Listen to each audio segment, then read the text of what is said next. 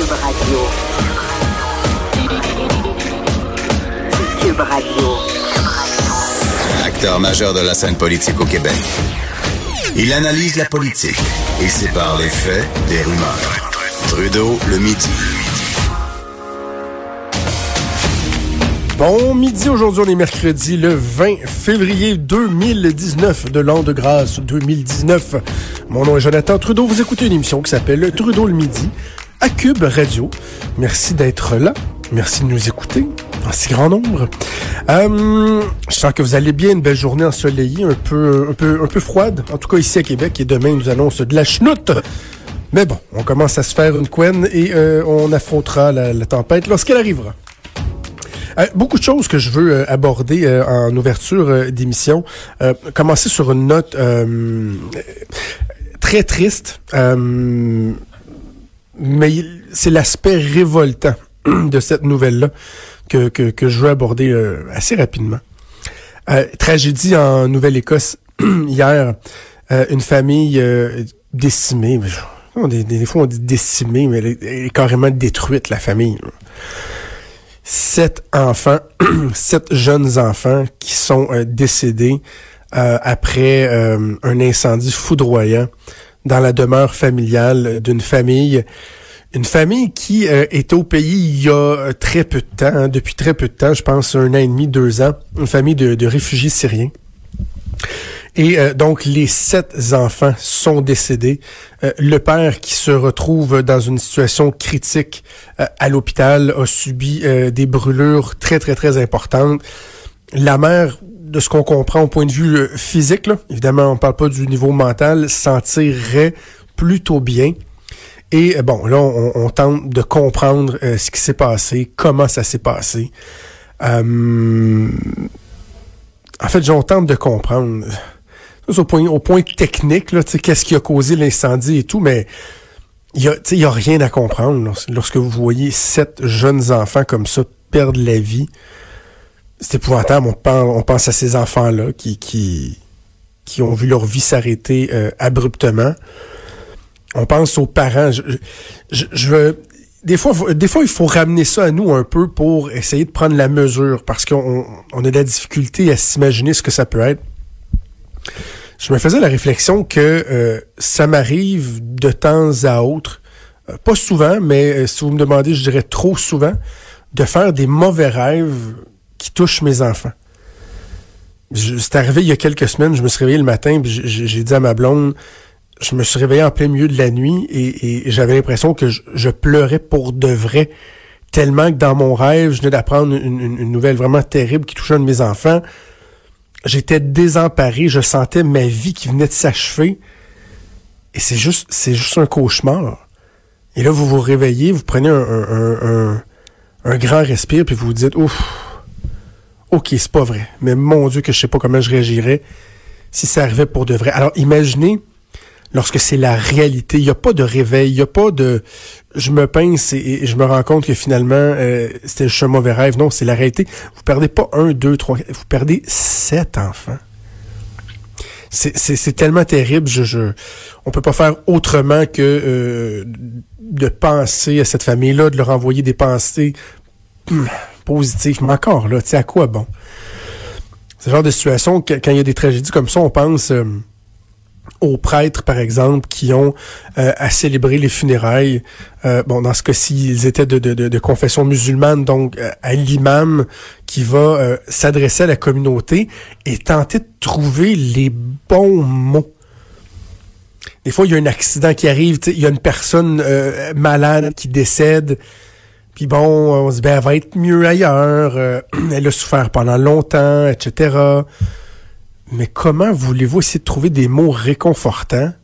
En fait, j'ai même envie de dire, comment, peu importe la religion, comment euh, pouvez-vous espérer trouver du réconfort dans les préceptes d'une religion lorsqu'il y a sept enfants qui sont arrachés à un père et une mère? C'est impossible. Impossible. Bref, il y a une levée de fonds qui a été faite. J'ai vu qu'il y avait déjà 100 000 dollars qui avaient été euh, amassés. C'était dans les journaux ce matin, donc on doit être rendu euh, encore à plus que ça. Mais pouvez-vous croire, pouvez-vous croire que euh, sur différentes plateformes de médias, de médias sociaux, dans les commentaires, il y avait des remarques absolument odieuses, ignobles, euh, que j'en ai même pas imprimé. J'ai pas, j'en ai vu, j'en ai entendu, d'autres médias en, ont reporté, en, ont rapporté ça. c'est correct, c'est leur choix, je le respecte. Certains disent il, faut euh, montrer le, mal, si on veut, l'exposer, exposer ces, gens-là. Moi, je, l'ai entendu, j'en ai lu quelques-uns, c'était assez. J'ai pas besoin de voir ça. J'ai pas besoin d'avoir dans la face ou de vous soumettre à à quel point les humains peuvent euh, être méchants, mesquins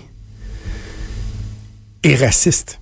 Parce que dans ce cas-là, c'est beaucoup du racisme par rapport à leur provenance, par rapport au fait que ce sont des réfugiés syriens, au climat qui euh, prévaut dans leur pays, à la menace terrorisme ailleurs dans le monde, à leur religion, et, je reviens un peu à ce que je disais hier hein, sur l'alerte Amber, sur des gens qui se sont sentis dérangés par l'alerte Amber euh, dans la région de, Toronto vendredi, jeudi dernier, et qui, euh, ça les regarde, là, étaient dérangés, mais en plus sentent le besoin d'aller partager ce sentiment-là. Alors, c'est la même chose. Il y a des gens qui sont racistes. C'est dommage, mais il y en a, on les changera pas. Ils sont comme ça, c'est ancré en eux. Euh, ce sont des gens qui ont aucune tolérance, qui sont un peu débiles. Mais en plus, ils sentent le besoin d'aller commenter sur les médias sociaux, de commenter des articles, de dire qu'ils se réjouissent. encore là, je dis, je veux même pas aller, je, veux pas en citer. Mais je, me dis, il y a de quoi vraiment se décourager du genre humain lorsqu'on voit des choses comme ça. Et au Québec, on n'est pas, on n'est pas raciste, je sais. On l'a tellement dit lorsqu'il y avait une commission qui voulait être euh, mise sur pied par le gouvernement sur le racisme systémique. On a tellement déchiré nos chemises en disant on n'est pas raciste, on n'est pas raciste, épouvantable les accusations, puis dès que quelqu'un pose une question, euh, euh, non, non, on, on se fait accuser de racisme oui, il y a des gens qui ont, peut-être engendré cette méfiance-là. je pense à Philippe Couillard à l'époque qui parlait de, souffler sur les braises de l'intolérance dès qu'on soulevait ou que la CAQ soulevait des questions sur, notre capacité à accueillir euh, X nombre d'immigrants, etc. Je, comprends qu'il y a des gens qui ont, eu pour effet de braquer euh, ceux qui disent qu'il n'y a pas de racisme. Mais moi, je me souviens encore de la chronique que j'avais écrite dans le journal qui s'appelait euh, je pense quelque chose comme un petit fond de racisme. Je sais qu'il y en a partout, là. Mais je sais pas, j'ai tendance à trouver que chez nous, euh, quand il y a des événements comme ça, c'est ah, que c'est pas la crème de la société qui s'exprime. Et je trouve ça euh, vraiment, vraiment, vraiment, vraiment euh, déplorable. C'est honteux. C'est honteux. On va aller avec quelque chose de plus positif, tiens. je, je faisais l'annonce tantôt à Mario Dumont du fait que, et, je, suis content de vous l'annoncer, en fait, c'est une prédiction, mais on s'entend qu'avec ce qu'on nous a présenté, ça va se réaliser. Euh, il y a un euh, baby boom qui s'en vient au Québec. Réjouissez-vous ceux qui s'inquiétaient pour le défi démographique, le vieillissement de la population, le fait, qu'on soit de moins en moins de plus jeunes pour payer des services à une partie de la population qui vieillit beaucoup, beaucoup, qui devient de plus en plus importante en termes de proportion. Euh, la bonne nouvelle, c'est qu'il y a un baby boom. Et dans le fond, l'annonce indirectement nous a été faite ce matin par le ministre de la Famille du gouvernement euh, Legault, Mathieu Lacombe, parce que, tu sais, il y a toute la, la, la, la l'espèce de psychodrame entourant euh, les maternelles 4 ans et euh, les CPE qui disent ah, on est en train de nous étouffer, on, on veut nous tuer. Et, puis... et là, le gouvernement a voulu rassurer les CPE et y aller d'annonce pour, dit-on, consolider le réseau des CPE en fait, de, de, de, services de garde, parce qu'on touche aussi aux services de garde euh, privés subventionnés, services de garde en milieu familial. Et là, je vais vous donner quelques chiffres. Je, tente de pas vous noyer, mais euh, suivez-moi, vous allez voir, ça va bien aller. On dit qu'il y a 42 000 personnes qui sont en attente d'une place en service de garde au Québec, ce qui est énorme. Il y a des gens qui attendent un an, deux ans, trois ans. Moi, pour mon premier enfant, j'ai jamais eu d'appel. Je pense qu'à un moment donné, on a été expulsé de la liste parce que ça faisait trop longtemps qu'on était là. Donc, 42 000 demandes non comblées. Ce matin, euh, on nous annonce quelques éléments. Premièrement, création de 2500 nouvelles places. Bonne nouvelle. Mais on nous annonce également qu'ils euh, se sont rendus compte que depuis 2011, il y a 11 000 places qui avaient été annoncées, mais qui se sont jamais concrétisées des projets qui ont été octroyés, mais que la bâtisse ça a jamais levé, euh, ça a jamais été de l'avant, il y a de la, bureaucratie. Bref, 11 000 places qui avaient été annoncées, mais qui n'ont pas été réalisées. Et le gouvernement nous annonce qu'on va accélérer la réalisation de ces places-là. Donc, 11 000 places de plus qui vont euh, être euh, créées d'ici deux ans. 11 000 plus 2 500, ça fait 13 500. On nous dit également que dans les réseaux de services euh, de garde en milieu familial, donc les garderies en milieu familial, il y a 8 000 places qui sont comptabilisées depuis quelques années dans le portrait global, mais qui encore là ont jamais été comblées, ont jamais été octroyées officiellement, annoncées, non octroyées. On dit ça aussi on va accélérer euh, le travail pour les combler. Donc là, on fait un calcul, 11 000 plus 2 500, ça fait 13 500, plus 8 000 places, ben on est rendu à quoi, 21 500. C'est merveilleux.